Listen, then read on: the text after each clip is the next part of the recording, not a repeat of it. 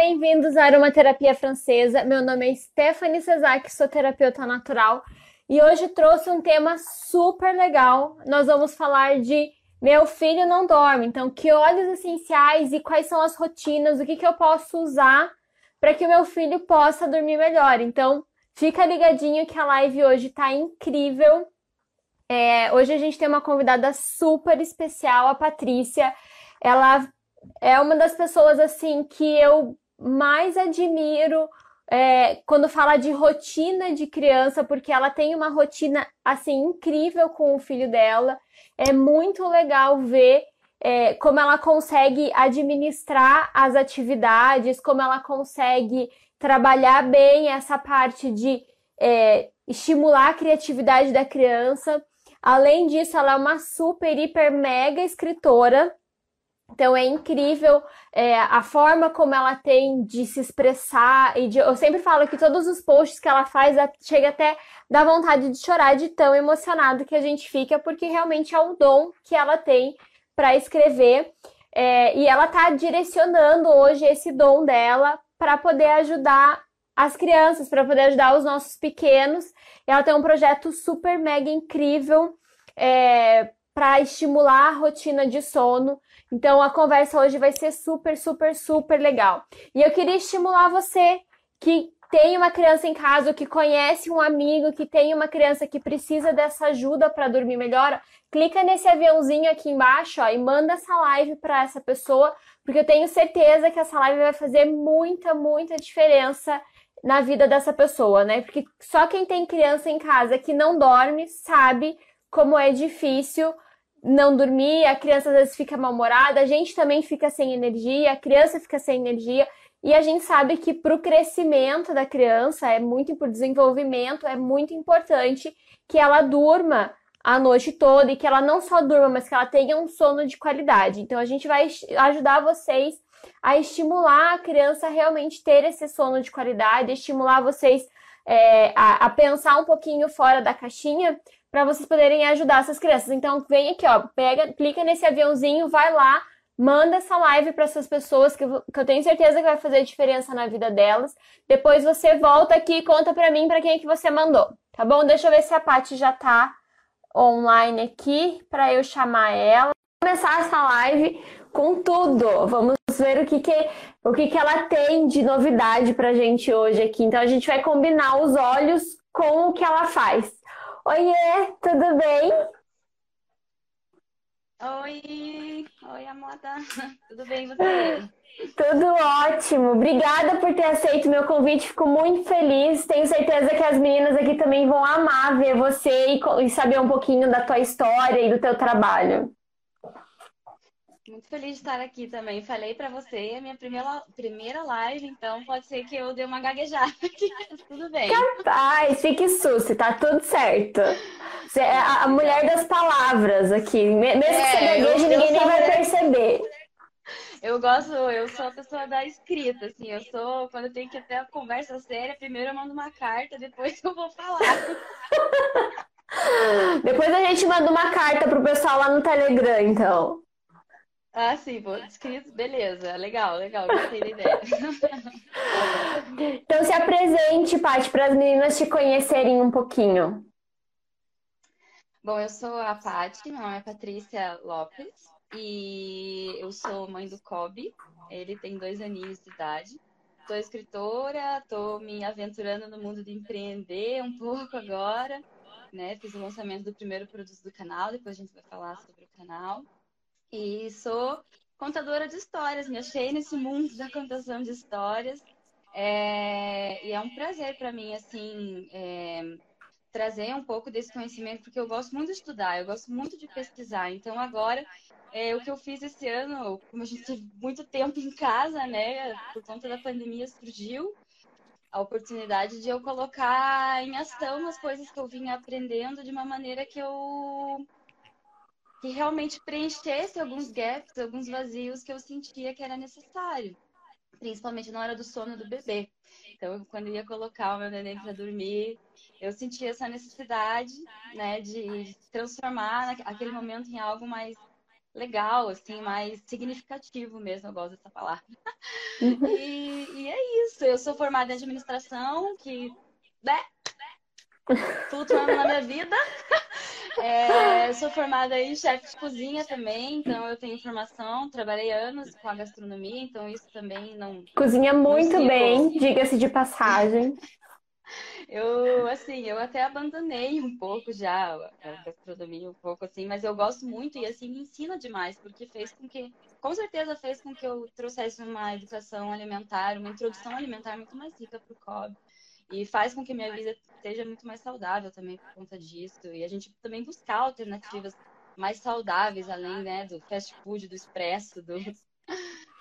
Mas você sabe que eu, é, eu tava falando para as meninas antes de te chamar que Cara, eu admiro muito a tua rotina com o Kobe, porque assim, você é muito criativa, tanto nas atividades, ela tem inclusive um Insta que ela fala sobre a alimentação do Kobe, sobre a introdução alimentar, que é o pequeno chefe. E, e, gente, é muito incrível você ver que, às vezes, com coisas poucas que você tem em casa, você consegue transformar a alimentação da criança. E o que às vezes a gente não percebe é que a alimentação também está muito ligada com o sono, porque dependendo daquilo que você alimenta a sua criança o dia todo, à noite ela não vai querer dormir. Quando ela tem um monte de energia no corpo, um monte de açúcar no corpo, né? Então, assim, é, entender um pouco de que alimentação saudável é importante também facilita no processo lá à noite, quando a criança vai para a cama, né? Com certeza, é uma questão de tanto o ambiente preparado para a criança trazer certa ordem, certa calmaria para a criança ficar mais tranquila, a alimentação também, né? A gente é o que a gente consome. Então, se a gente consumir açúcar, a gente vai ter mais crianças hiperativas, né? Se a gente consumir muito industrializados, também. A gente vai ter uma criança com talvez com mais dorzinha de barriga, com mais cólica, trazendo outras questões, com certeza, total. A alimentação é super importante. O pequeno chefe, ele tá meio, anda meio abandonado, assim, porque eu tô muito focada no pequenos grandes, né? Dois, meus dois pequenos, tá? E mas eu gosto muito dessa parte de alimentação e eu pretendo retomar, sim, com certeza. E como, e como que você acha, assim, que você consegue conciliar, tipo, a tua rotina com o Kobe, as atividades que você planeja? Como é que funciona, assim, a tua rotina com ele? Me explica pra gente um pouquinho. Bom, é... eu gosto muito de pesquisar, gosto muito de estudar sobre isso. Então, eu primeiro que eu, eu sigo páginas que me inspiram, eu leio muitos livros. É, uma das minhas inspirações de vida é o método Montessori, né? Então, eu estudo muito sobre o método Montessori. Pretendo aumentar o gap, estudar outros métodos também. Gosto da Waldorf também. Então, o que eu tento, na verdade, é trazer vários conhecimentos que eu tenho e não, não me pegar absolutamente nada como verdade total, absoluta. Não, eu pego vários métodos, coisas que eu acredito encaixe na nossa rotina, no que é possível. E é isso que a gente faz. Aí então eu e eu também conto, né, com uma rede de apoio que me entende. Então eu acho que desde o começo eu consegui expressar o que eu queria com a minha rede de apoio, tanto com a minha mãe, com a minha sogra, todo mundo. É, até por conta de, de, todo esse. Quando a gente conhece, quando a gente tem a informação, a coisa se torna muito mais fácil, porque você começa a falar com mais assertividade, com mais propriedade, e as pessoas começam a te entender, né? E, e, e não dá tanto pitaco. Sabe aqueles pitacos que as mães sempre uhum, né, uhum. falam, né? Ai, porque tudo mundo se Na minha época era assim, mas com você eu fazia assado. É, e tipo, eu acho super interessante também a gente receber essa tradição, né? É, beleza, obrigada, vou, né? Não precisa também surtar com a pessoa, né? Eu já sei o que fazer, hoje em dia é diferente, pronto, acabou, né? Não, então eu sempre fui tentando com muito respeito, com muita empatia, mostrando para as pessoas e, e, as pessoas foram vendo resultados. Tanto que, por exemplo, na introdução alimentar de Kobe, as pessoas ficaram muito assim, tipo, nossa, eu nunca vi uma criança comer assim, né? Porque eu iniciei com a introdução do BLW e usava também a participativa, mas bastante do BLW, né? Que é a, a você deixa o bebê comer meio sozinho, assim. Então, isso também, eu acredito que trouxe muita calmaria para o copo. Tá tudo ligado, sabe? Você uhum. vai estimulando a independência da criança de várias formas. E ao mesmo tempo você se conecta com ela, porque você fala assim para essa criança: você importa, você é inteligente, você consegue. E aí a criança fica muito mais tranquila para em todas as outras questões. E aí a nossa rotina, então, sempre foi em torno desses, desses métodos, né? E aí com a rede de apoio ajuda bastante. Então, todo dia que ele fica comigo, quando ele não fica com a minha mãe, por exemplo, hoje eu tô trabalhando, ele tá com a minha sogra, né? Então, eu faço essa organização pelo menos umas duas vezes na semana, ele fica com alguém. E aí nos outros dias, e aí nos dias que a gente fica junto, então, eu faço sempre uma atividade específica, sensorial, é, que eu programei, que eu me programei para fazer aquilo. E aí, ao longo do dia, como eu tenho a estantezinha organizada lá embaixo na sala, é, a gente vai brincando conforme o que ele vai me guiando. Ah, eu quero fazer isso, eu quero fazer aquilo, aí eu deixo ele bem livre. E aí a gente tem pelo menos uma atividade sensorial, é, educativa ou de algum outro desse gênero. Antes da pandemia, eu costumava fazer um passeio por semana também, pelo menos, ou, ou dois até, porque eu gosto muito de sair. eu tô uhum. demais com essa pandemia, porque eu amo sair. É, e ver gente, ai meu Deus. E aí eu, eu acabava indo nos museus, tem muitos museus locais gratuitos aqui em Curitiba. É, e parques, e visitar amigos, porque eu pretendo não levar tão cedo como para a escola, pretendo continuar assim as atividades, um pouco de tempo no homeschooling até, até onde eu aguentar, né? e, e é essa, essa é a nossa rotina. E aí. E você percebeu, assim, tipo, diferença dos dias que você não faz as atividades com ele à noite, quando você vai por ele para dormir? Você sente, tipo, uma diferença, assim, digamos, é, ele dorme melhor ou ele não dorme, ou para ele é a mesma coisa? O que, que você sente nesse, nesse, nesse quesito do sono nos dias que você faz as atividades e os dias que você não faz as atividades com ele? Olha, eu sinto que o Kobe ele tem, ele tem, ele é um reloginho mesmo, assim, sabe? Ele é bem constante na questão do sono. É, sempre foi, assim. Eu coloco muito a, a culpa, a, né? Isso justamente por essa ordem que a gente segue uma rotina, não rígida, mas uma rotina. A gente tem rotina, né? Então, o que acontece? As atividades, elas acabam ajudando o Kobe principalmente durante o dia, porque? Porque quando ele tá muito estressado, quando ele tá muito irritado e ele tá chorando e você nem sabe o que ele quer, aí eu vou e faço uma atividade sensorial, ele concentra, ele foca, a respiração dele muda. É muito maravilhoso observar esse momento. É, de alta concentração. Eu brinco que só se estiver vindo um furacão, você atrapalha a criança na hora de alta concentração, porque isso vai ajudar a criança a se concentrar pro resto da vida dela. Porque se a criança. Vai tá treinando o foco, né? Montar um quebra-cabeça. Você fala, filho, a gente tirar uma fotinha de você, ó, aqui, ó, ó o vídeo, ó o vídeo, sabe? Por mais que você esteja fazendo isso com todo o seu amor, e até às vezes para compartilhar com alguém, para tipo, inspirar alguém, é, você está atrapalhando a concentração do neném. Então, é, ajuda muito nessa questão da concentração. Então, nesse sentido, eu acho que ajuda muito na hora do sono, porque ele se concentra na atividade, então ele também vai se concentrar na hora do sono, porque ele também tem isso como um ritual dele, né? Uhum. Então, é, e aí, quando ele faz atividades externas, que ele consegue correr, brincar e tudo mais, com certeza ajuda muito mais, né? Porque daí uhum. ele tá realmente cansado. Mas eu achei legal que você falou que é, ah, ele brinca, ele tem as atividades, mas ele tem a rotina. Então, o fato de você fazer as atividades, de você brincar com a criança, não quer dizer que a criança não tenha rotina, porque a criança ela precisa, né, dessa rotina. Mas é você respeitar é, que tem a sequência, que tem a hora para cada coisa, mas respeitar também o momento da criança, como você falou. É, às vezes eu percebo muito isso.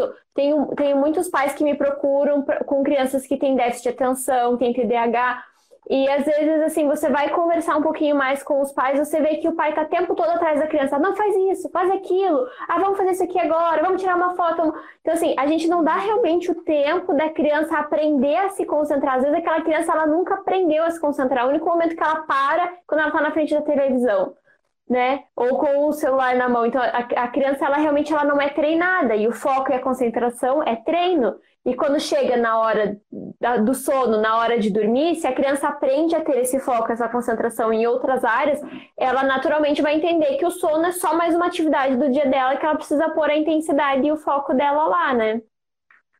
Sim, bem isso mesmo. É, a, A brincadeira, é, tem um livro que eu gosto que fala, é um dos títulos que fala a brin que a brincadeira é coisa séria, né? Então, para a criança, é coisa séria. É a vida dela, é o trabalho dela. Assim como a gente tem o nosso trabalho no nosso dia a dia, a, a brincadeira é o trabalho dela. Então, a gente também tem que levar isso a sério. Muito a sério. E eu sou aquela mãe brincante mesmo. Eu gosto de brincar, eu gosto de ir pro chão, eu gosto de trazer atividade, eu gosto de.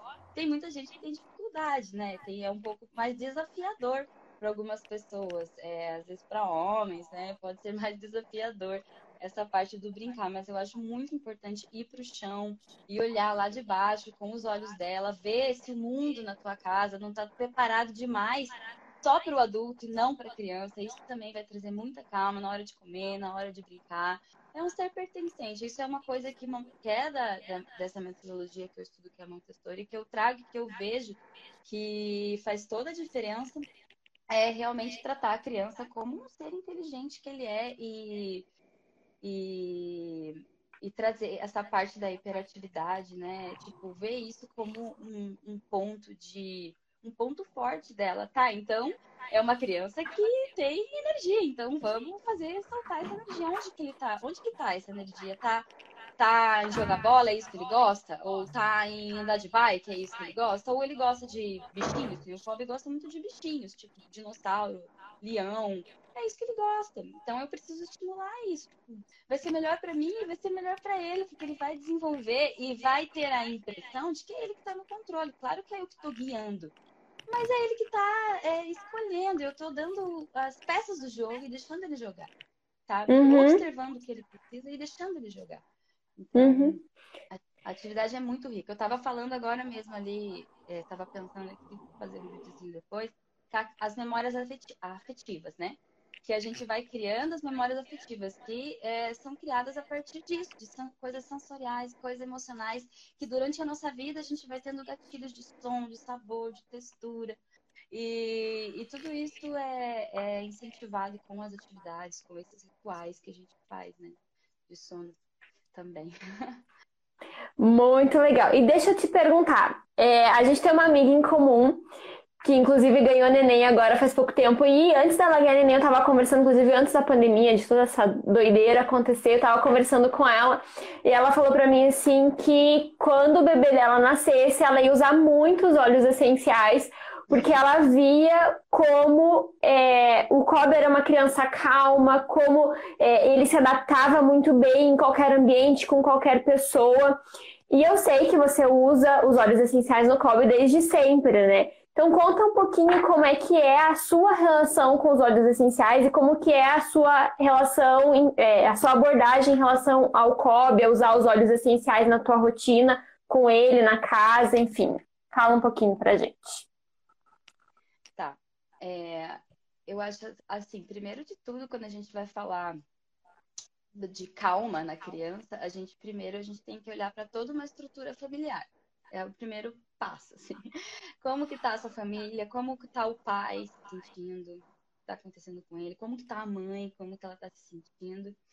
E aí a coroa, para mim, eu entrego a coroa para a virtude da paciência, tá? Mas eu ainda falei para Ana, que é essa amiga que tá escutando ontem, a gente tem que pegar a paciência que vem lá da raiz, lá de baixo das entranhas, se concentrar nesses primeiros, segundo, terceiro, primeiro, primeiro mês, segundo, terceiro mês, que é um posto realmente de paciência que a gente tem que ter. Mas aquela paciência assim, ó, o nenê tá chorando demais, respira, calma, o que, que você tem? Quais são as ferramentas que você tem? Tá, eu tenho o meu seio, ou eu tenho o mamá, ou eu tenho o meu corpo, deixar o nenê peladinho. E os óleos essenciais vêm com uma ferramenta assim, ó, tranquilizadora ao extremo para mim, assim, porque tipo, eu sei que eu tenho algo natural que funciona porque funcionou para mim sempre como pessoa, funcionou para outras mães, então se você escuta histórias. E, e, aí você começa a usar no bebê e você também vê que funciona. E aí a somatória de uma estrutura né, familiar organizada, ou pelo menos o mínimo organizada, possivelmente organizada, é, no primeiro, né? Eu digo assim, nesses primeiros mesezinhos ali, que é bem, tipo, a mãe tá muito cansada, precisando dormir, às vezes não consegue. É, ele vem como uma ferramenta, assim, poderosíssima, porque é, até, pela, até pra minha consciência vem como uma coisa poderosa, porque, tipo, eu sei que muita gente acaba recorrendo para outros remédios da medicina tradicional, e não que eu seja contra, pelo contrário, eu sou a favor, eu acho que é super necessário ter, mas eu acho que não dá pra gente resolver tudo com isso. Primeiro, a gente tem que olhar realmente para a estrutura, para nós, como mães, como a gente está se sentindo. Aí a gente vai ver o que a gente consegue melhorar nisso, a nossa rotina, é, pedir ajuda se necessário e, e falar com o proprietário. Ó, eu, estou precisando de ajuda, eu preciso dormir mais horas, vamos tentar fazer um revisamento aqui e tudo mais. E aí você vai alterando esse, toda essa estrutura e aí os olhos vêm como complementares, né? Porque não adianta, tipo, eu conheço pessoas é, que não conseguem dormir, que não dormem, porque a gente vive uma era de super ansiedades e, e depressões e tudo mais. Então, como é que a gente, como adulto, não dorme? Como é que a gente vai querer que uma criança durma? Sabe? A gente tem, então, a gente, primeiro a gente tem que olhar pra gente, né?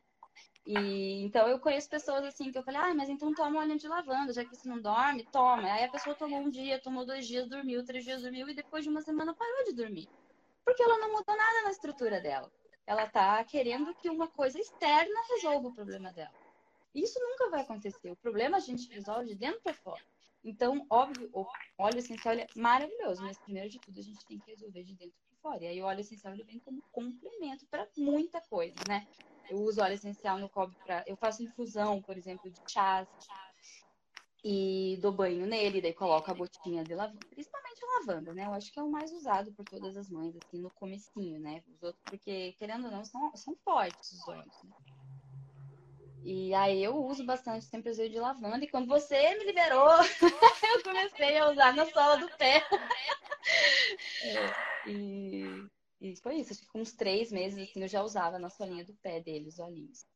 Ou de lavanda principalmente. Eu até deixa eu ver aqui que o outro que eu anotei, o de. Ah, outra coisa que eu usava também é o de camomila, né? Eu não tinha óleo de camomila, mas eu usava um tônico de camomila, que eu acabava passando bastante na, na barriguinha dele, assim, quando parecia que tava num desarranjo intestinal, assim. Uhum. Eu achei isso bem bacana você comentar, porque eu sempre falo assim. É, quem me acompanha mais tempo já viu falar isso várias vezes. Os óleos essenciais para mim foram um despertar. Quando eu comecei meu primeiro contato com óleo essencial, a minha vida era totalmente diferente do que é hoje. Eu não me alimentava bem, eu não fazia exercício físico, eu era uma pessoa extremamente cansada, eu não tinha energia, eu não tinha foco. Eu sempre gostei muito de estudar, mas eu cheguei no momento assim que eu não tinha mais vontade de estudar porque se concentrar para mim era muito difícil. É, e quando eu comecei a ver os benefícios dos óleos essenciais, eu comecei a ver que mesmo com aquela rotina toda torta que eu tinha, eles faziam efeito em mim. Eu comecei a pensar, poxa, e se eu melhorasse a minha vida, se eu melhorasse a minha alimentação, será que, né, não teria um resultado me melhor? E foi isso que aconteceu comigo. Aos poucos eu fui, é, eu sempre falo que eles foram abrindo os meus olhos para realmente mudar é isso que você acabou de falar. Porque senão, realmente, é, se a gente ficar só ali, ah, eu quero uma pílula mágica, essa pílula mágica ela não existe, ela vai resolver temporariamente, depois ela vai parar de, de resolver. Porque o, o, corpo, ele vai começar a sobrepor aquele benefício com outros problemas. E daí você, vai acaba. Vai resolver uma coisa e vai esquece outra. Exatamente, exatamente. Então. É, eles é, são bem despertadores. E quando a gente fala de criança é a mesma coisa. Então, assim, é, adianta eu passar um monte de lavanda no pé da criança, mas eu não crio uma rotina de sono, eu não diminuo as luzes da casa, eu não começo a desligar os eletrônicos, eu não faço atividades mais, legal, mais devagar, ou seja, mais tranquilizantes a criança ela não vai é, assimilar, né? Aquilo que você falou da rotina. Eu sempre falo que o óleo essencial ele estimula muito a rotina. Por quê? Porque uma vez que você criou o comando no cérebro da criança de que o óleo de lavanda é o óleo que você vai usar para dormir, quando o, o, cérebro reconhece, quando os receptores reconhecem aqueles compostos, ele sabe que é hora de começar a desligar para dormir. Mas se você continua estimulando com luz azul, com tela, com celular, com, com jogos que são muito estimulantes, a criança não vai desligar. Né? Então não adianta assim, agora eu vou desligar a TV, vai todo mundo para cama. Tudo bem, criança vai até para cama, mas ela vai ficar na cama e ela não vai dormir, ela vai ficar lá até o corpo dela entender que é hora de desligar. Então, que, que, isso que você falou, é trazer os pais a essa consciência de que a casa precisa seguir a rotina da criança. Então, a casa toda precisa começar a desligar a luz, precisa começar a mudar a rotina para que a criança entenda que ah, agora é a hora de dormir, agora. E, e, e sempre trazer isso para a criança a conversa, né? Dormir não é uma coisa ruim, você não vai perder alguma coisa porque você está dormindo.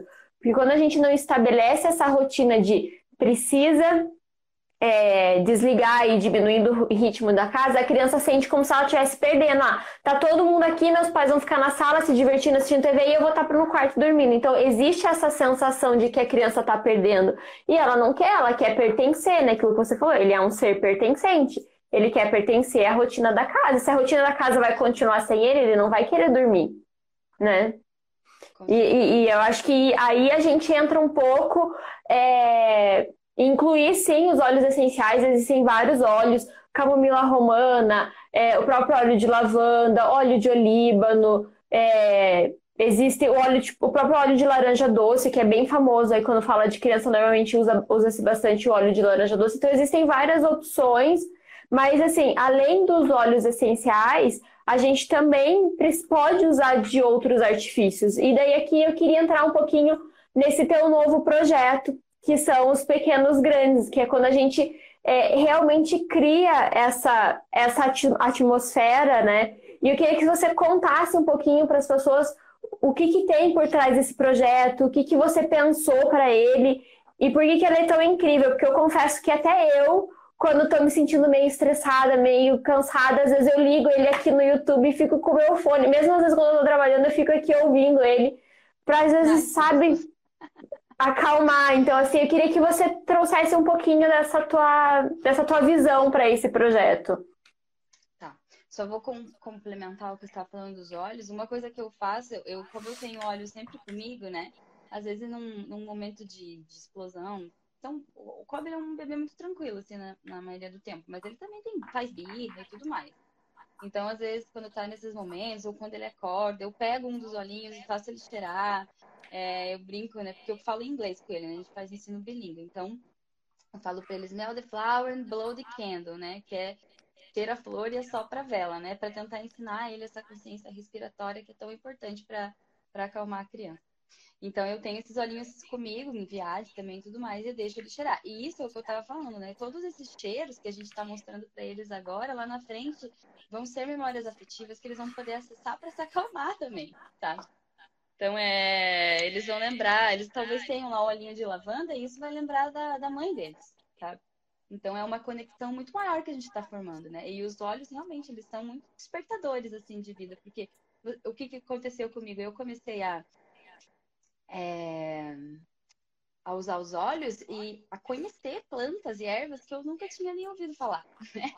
Então, você começa a olhar para a plantinha ali do teu quintal até mais com mais ternura, né? Falando, nossa, como você é poderosa, né? Porque a gente tem que se conectar com as ervas, né? A gente tem que se conectar com as verduras, com as frutas e tudo mais. Eu acho que o, o óleo essencial, ele, ele, nossa, veio com força total nisso, assim, para mostrar pra gente.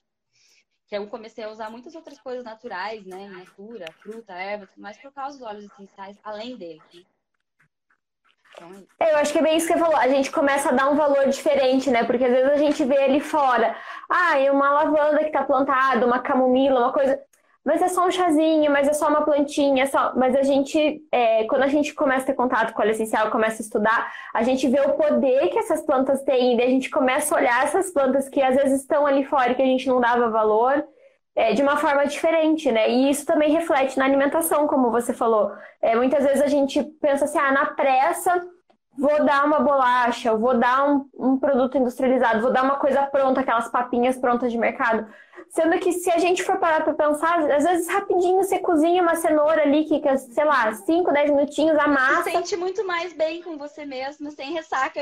Exato, não tem culpa porque você não tá dando industrializado, não tá dando açúcar, tá dando uma coisa saudável. A criança aprende que aquilo também é uma coisa rápida, é uma comida que ela sabe. Então, assim, acho que é bem é legal, porque muda a nossa relação. Uhum, com certeza. A gente, assim, uma, Fora, de, depois da paciência, se fosse dar algumas chaves de maternidade para o mundo, assim, a segunda seria consistência. A gente tem que ter muita consistência no que a gente acredita.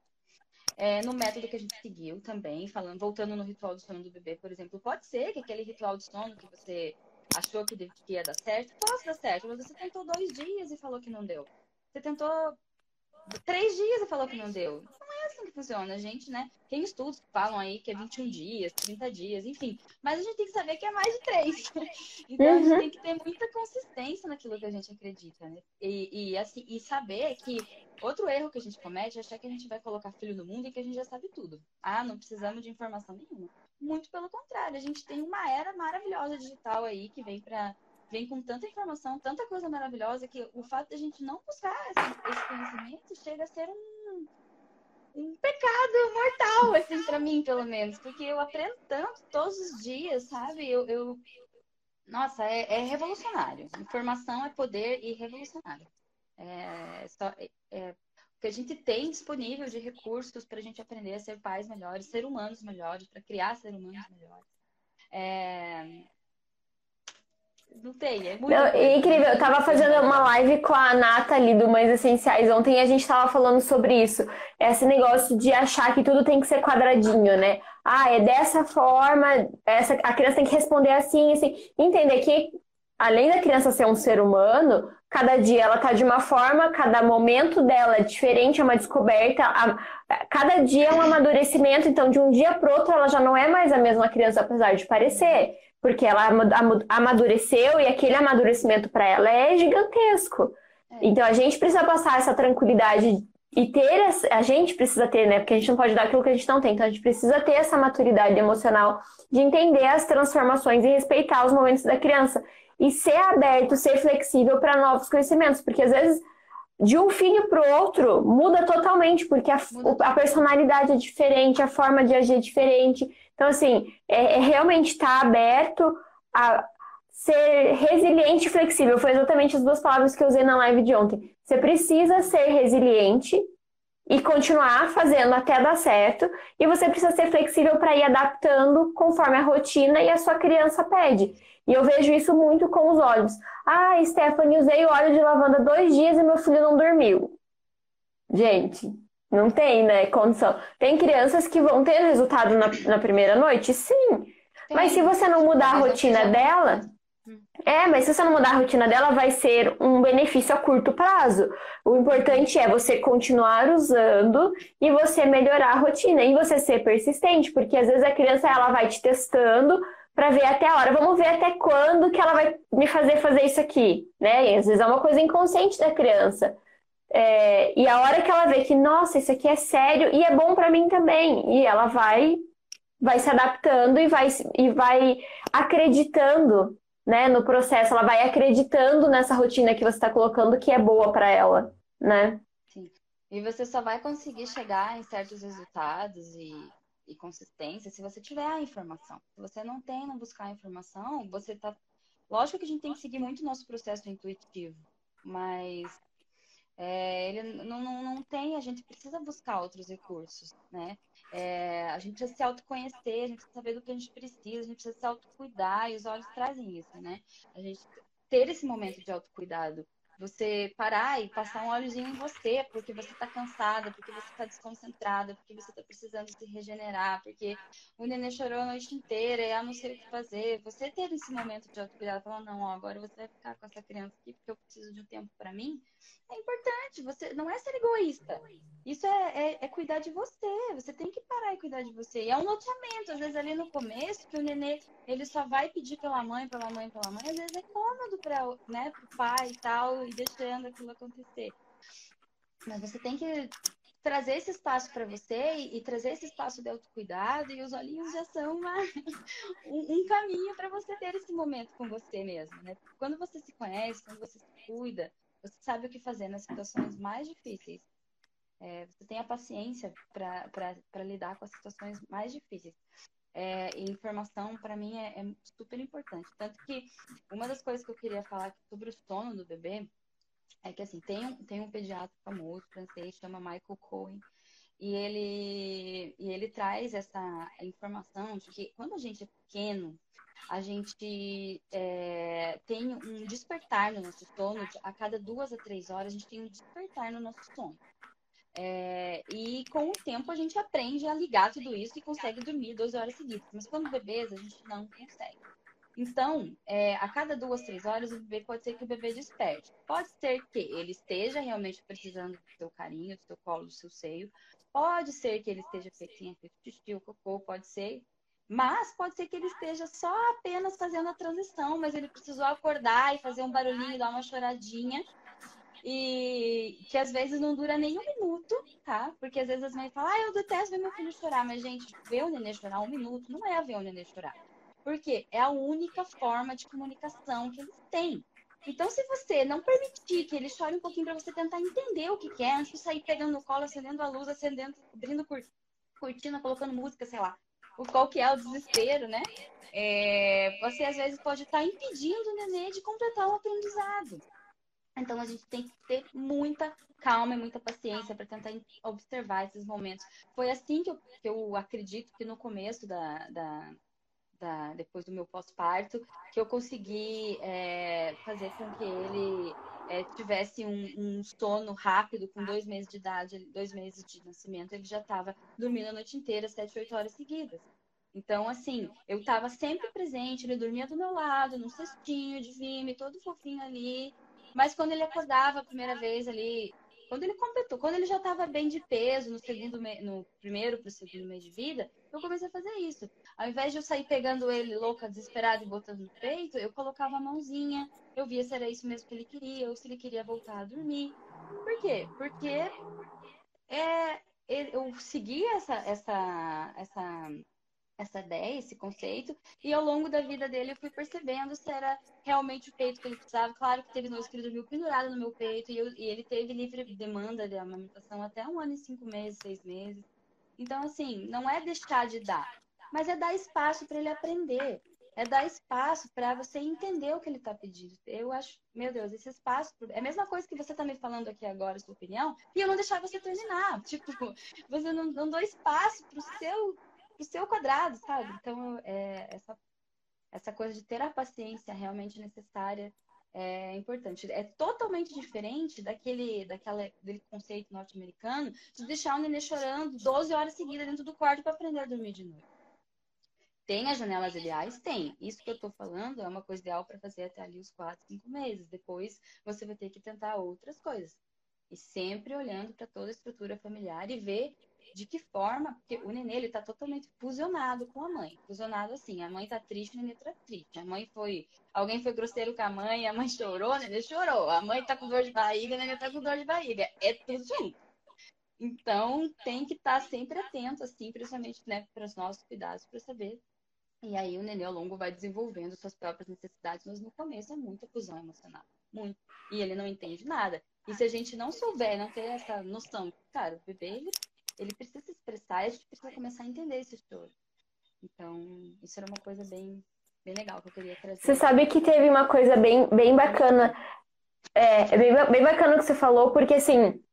É, eu, isso não é um dado, não li em lugar nenhum, mas eu comecei a perceber nas pessoas que estão à minha volta, as pessoas que, que estão ao redor de mim, que engravidaram e tiveram neném. E eu até comentei isso com, com o meu marido. Eu falei assim: você já percebeu que a maior parte das, dos nossos amigos que tiveram bebê e as mães tiveram depressão pós-parto é, são pessoas que normalmente moram em apartamento, em andares altos, que não pega sol e a pessoa não sai de casa. Por quê? Porque é, você fica tão imerso porque não é um momento fácil, né? É um momento de transição, acabou de. Principalmente se você é mãe de primeira viagem, porque você não tem ideia nenhuma. Você pode ter lido um monte, você pode ter visto um monte de coisa, mas você nunca viveu. A vida então... real é outra história. A vida real é outra história. E às vezes a mãe ela tem a parte hormonal que tá toda desregulada ainda. É... e a mãe ela, ela fica tão imersa naquele mundo é, caótico, digamos assim, que ela não consegue ver outra perspectiva. E daí fica difícil a gente ter essa maturidade para desligar é, e parar, dar dois passos para trás e dizer assim: calma, se eu só posso dar aquilo que eu tenho. Se eu não estiver em paz, eu não vou dar paz e ele não vai estar em paz. Se eu não dormir bem, eu não tenho como passar essa energia para ele de que ele pode dormir bem também, porque a, gente precisa liberar a criança para isso, né? É, então, assim, é, é, é esse entendimento de começar a entender que eu posso respirar e que eu posso dizer para a criança com as minhas atitudes, com a minha vibração, com a minha energia de que tá tudo bem dormir, né? Então, uhum. eu vou me dar o luxo de agora ficar 15 minutos sozinha, 20 minutos sozinha, de usar os meus olhos, de ter meus autocuidados, de fazer minha meditação, minha yoga, de dormir se eu quiser, deitar e ficar quieta, de assistir. O que for bom para você, né? O que for bom para você e você realmente entrar no teu momento de porque eu, eu falo assim, é, é muito condenável, principalmente para quem é mãe e mãe de bebê, de tipo, ah, eu quero não fazer nada, porque o não fazer nada hoje em dia é muito condenável. Tipo, ah, você tem que estar tá sempre fazendo alguma coisa para você ser útil, para você ser inteligente, para você ter sucesso, e na verdade o ócio ele é tão importante quanto fazer alguma coisa, né? O equilíbrio da vida. O ócio é a Monja Cohen que fala, né? Que todo mundo devia viver 40 minutos de ócio por dia, porque é no ócio que às vezes surgem as grandes ideias, é no ócio que você tá ali de boa. E as pessoas desaprenderam a, a, a, o ócio. Por isso que as pessoas desaprenderam a brincar com as crianças, né?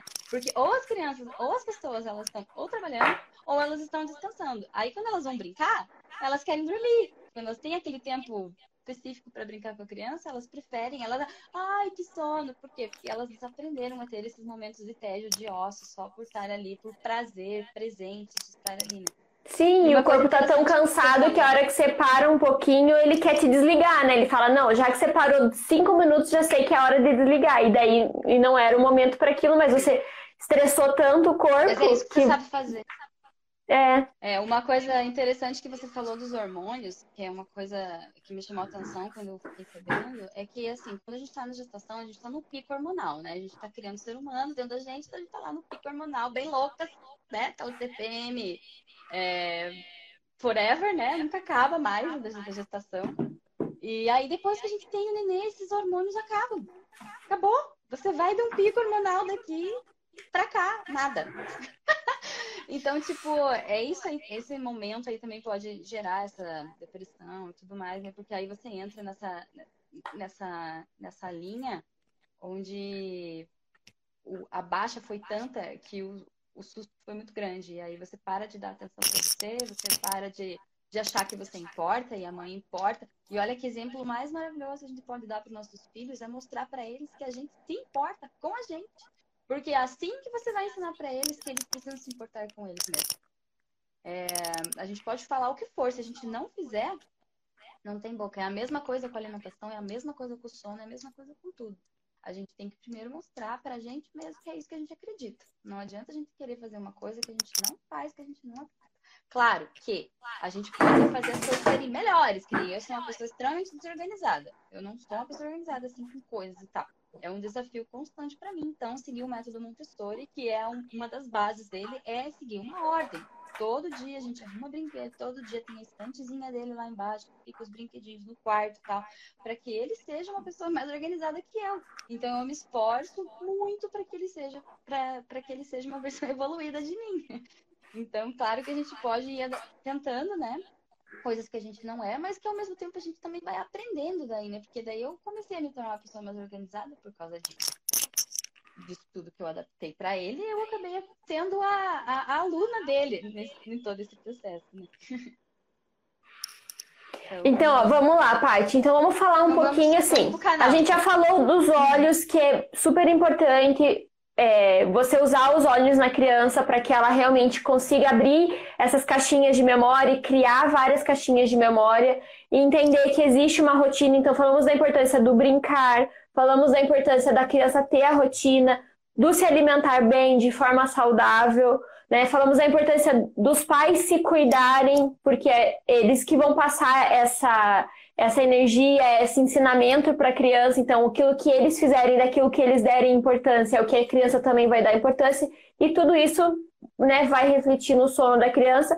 Mas agora eu queria que você falasse um pouquinho é, do, do, projeto mesmo, do Pequenos Grandes, como é que é, você consegue ver que ele influencia. E antes de você falar, eu já quero dar um tipo um mega testemunho, além do que eu já falei que eu mesmo escuto durante o dia quando eu preciso me acalmar. É, eu passei para várias amigas minhas o link do teu canal do YouTube. Inclusive, ontem mesmo, uma delas me mandou uma mensagem quando ela viu que a gente estava postando e divulgando a live. Ela falou assim: Nossa, eu nem te falei que eu comecei a fazer, é, a ouvir as historinhas com o meu bebê à noite. E assim, o nosso sono mudou muito. E achei tão legal porque ela falou assim: o nosso sono. Né? Uhum. Então você vê que é, é, muito bacana, porque não adianta, é a mesma coisa que quando você está passando óleo essencial na criança. Você também está entrando em contato com óleo essencial. Então, é uma coisa de dar e receber. E eu vejo que esse teu projeto também é a mesma coisa, né? Então conta um pouquinho pra gente como é que ele vem complementar aí a rotina do sono. Então, é, uma das, das, dicas que até eu ia dar para as pessoas, eu acho que muitos já devem ter o conhecimento disso, mas é usar o barulho do útero, né? Então, alguém, uma pessoa muito boa alma, teve um insight de ir lá e gravar o som do útero da mãe e colocar no YouTube. E aí, o que, que eu fiz com esse barulho do útero? A gente colocou numa caixinha, uma caixinha que já vem com chip e tal, para evitar as ondas nocivas, mas a gente colocou esse barulho do útero dentro dessa caixinha. E aí, essa caixinha a gente usou para muita coisa. Como a gente viajava muito, a gente só parou de viajar agora por causa da pandemia, mas o nosso trabalho, meu outro trabalho aqui com eventos, a gente viajava muito, a gente levava essa caixinha para baixo para cima. Até de presente ela já, essa caixinha, para algumas amigas. É, porque a gente brincava que tinha que vender na farmácia. Porque assim, o neném ficava muito desespero, a gente colocava ali a caixinha, dava de mamar, né? Fazia tudo que tinha que fazer e colocava o útero também. Principalmente em momentos que não tinha muito o que fazer.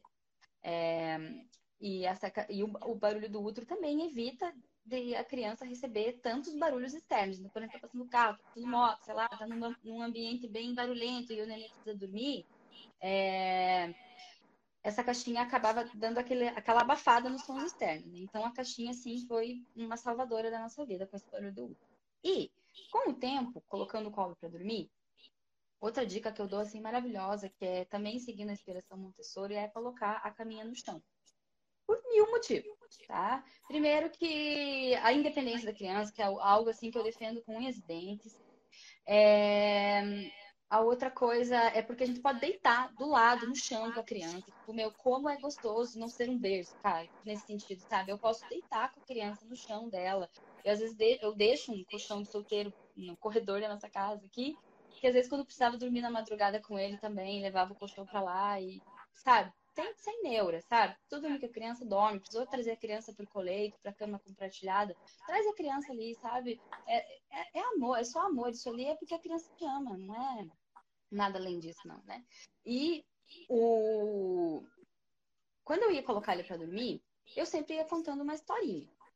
É... Só que às vezes eu tinha assim um pouco, às vezes eu tinha um pouco de preguiça, às vezes eu tava sem criatividade, às vezes eu queria só fazer uma, um ritualzinho diferente com ele. E aí eu comecei a pesquisar audiobooks, audiolivros e tal, que, que pudesse trazer alguma coisa para ele nesse sentido e não achei nada. Não achei nada assim é, que realmente acalmasse a criança. Eu tinha várias histórias legais, até que mais, mas era muita coisa visual, muita coisa visual e pouca coisa de audição. E eu queria incentivar, algo que incentivasse só a imaginação dele e que também, ao mesmo tempo, trouxesse calma. E aí foi juntando isso com aquilo, com aquilo, com aquilo, com aquilo, com as coisas que eu sabia que ele gostava, que surgiu a ideia do canal. É, que é hoje a gente está no YouTube e está no Spotify em formato podcast, né? E eu pretendo colocar em outras plataformas em breve também, tipo Deezer, da vida Apple Play. Mas enfim, foi algo assim que surgiu por uma necessidade é, minha. É... Ixi, vai acabar a bateria do meu fone. Você tá me escutando ainda? Tô ouvindo, aham. Uhum. É, foi uma, uma, algo que surgiu de uma necessidade que eu percebi na hora de dormir no nosso ritualzinho de sono. Que o nosso ritual de sono sempre foi assim, ó.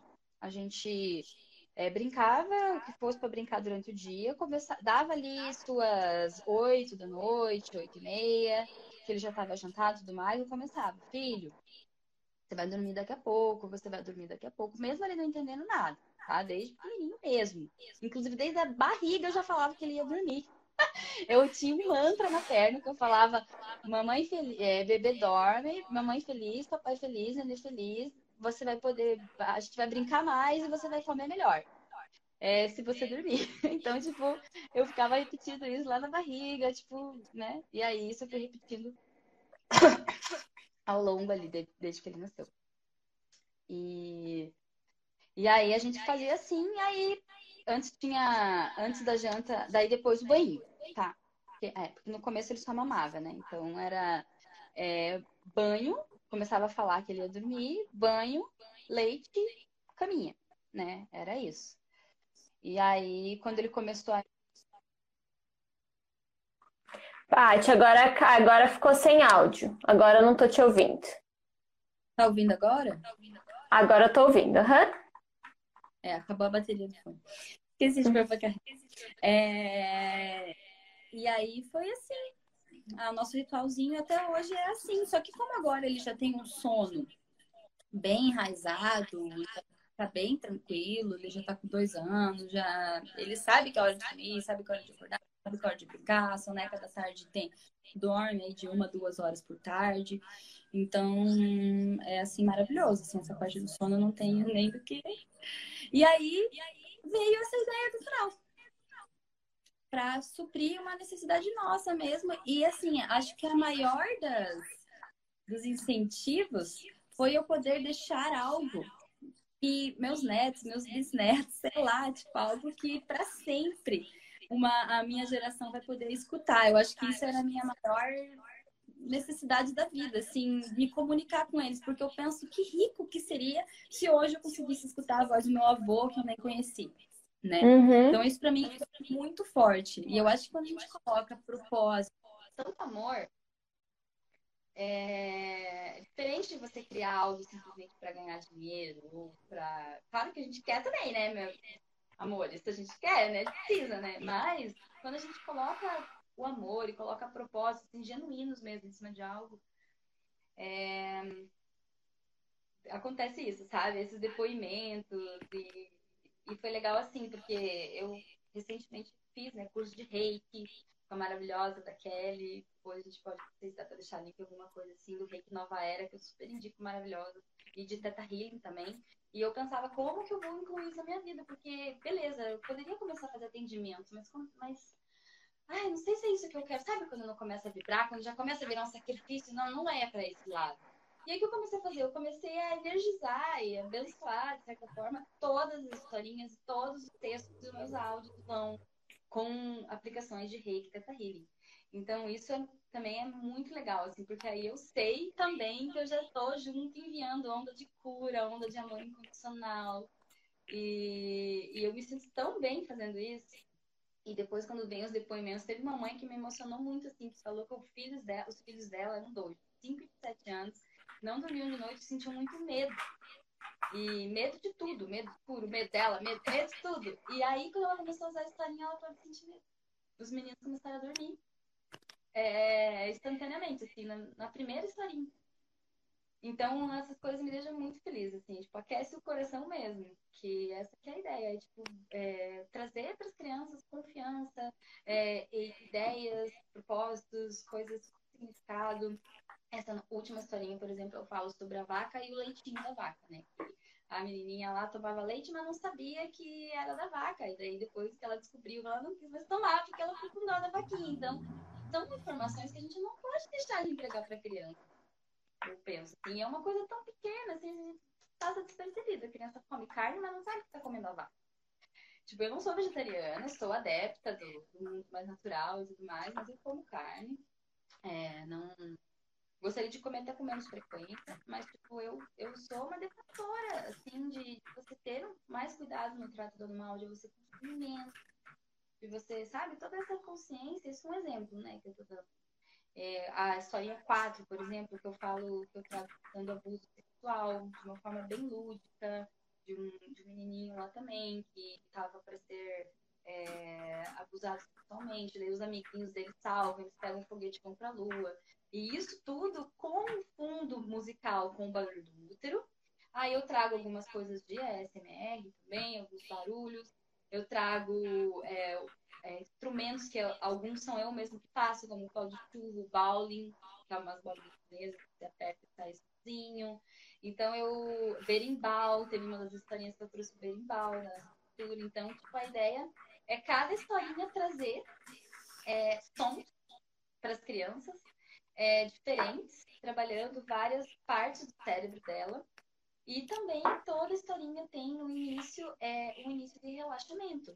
Então, toda historinha eu trago um relaxamento diferente, às vezes bem simples, às vezes um pouco mais complexo, como, por exemplo, foi o último que eu fiz, que é a criança tinha que estuprar um balão, desinflar o balão. Então, de, é, teve o também que eu uso da, da flor, que a criança tem que tirar a flor e depois assoprar a vela. É, é, per, se per, perguntar qual parte do corpo está mais quente, qual parte está mais gelada. Então, alguns são mais complexos para crianças de um pouquinho mais velhas, mas isso é sem problema nenhum, porque só de criança estar escutando o barulhinho da útero, uma voz calma, acolhedora, é, tá em contato, mesmo que inconsciente, a gente subestima muito nossas crianças. Pode ser que a gente acha que elas não entendem, mas elas entendem muita coisa. Elas entendem o amor, elas entendem o contexto, elas entendem de outras formas. Elas sempre, né? E aí, nisso tudo também as mães do lado, como são histórias é, eu procuro trabalhar questões até para os pais, por exemplo. Essa teve uma historinha que eu lancei, essa foi a última, que foi de família versus telas, né? Até não foi uma historinha que bombou tanto, porque ela não é tão lúdica. Mas super necessária, principalmente para os pais. Esse, é, né, que a gente vê, a gente estava falando antes, as crianças que é, adoecem muitas vezes, crianças que têm muita alergia, ou que não dormem bem, ou que não sei o que, ou que não sei o que, porque elas têm um uso excessivo de telas. Eu sou contra telas? Não sou. Eu acho que a tela é super necessária, se elas vieram para ficar. A gente vive num mundo tecnológico. É, e se a gente privar totalmente as crianças desse mundo tecnológico, a gente está a gente, a gente tá tirando uma puta de uma ferramenta deles que é tão legal. Eu estava com uma amiga minha ontem aqui, por exemplo, numa escola. Por que, que não faz uma conferência lá com alguém, com uma escola do Japão, pública? Tipo, olha que vivência maravilhosa. Não, não vamos à tela, não, não pode, não vai, sabe? Por quê? Porque a tela tá muito em cima daquele negócio de redes sociais, não sei o que. Mas tem, é, é um leque tão grande de coisa que a gente pode fazer. Enfim. E aí essa historinha traz essa questão das telas e tal, e até para os pais se perguntarem, será que eu não estou dando as telas para substituir a minha presença? Será que essas telas não estão vindo babás das minhas crianças, educando elas conforme a sua propaganda, né? Porque a gente tem que se, é, com frequência, a gente tem que ficar se perguntando o que, que eu estou fazendo que pode melhorar? O que, que eu estou fazendo que não está legal? A criança está em desenvolvimento, você também. A gente tem que estar constantemente nessa observação. O que, que eu posso fazer agora? Isso aqui não tá legal, eu não tô me sentindo bem fazendo isso. Então, o que eu posso fazer? Aí tem tanta. Tem tantos profissionais, tem, tem livros, tem vídeos, tem tanta coisa maravilhosa que as telas proporcionam. Não acho legal a gente simplesmente tirar tudo isso das crianças e falar, não, você não vai ver na frente. E... É, eu acho que é, é, é bem essa moderação, né?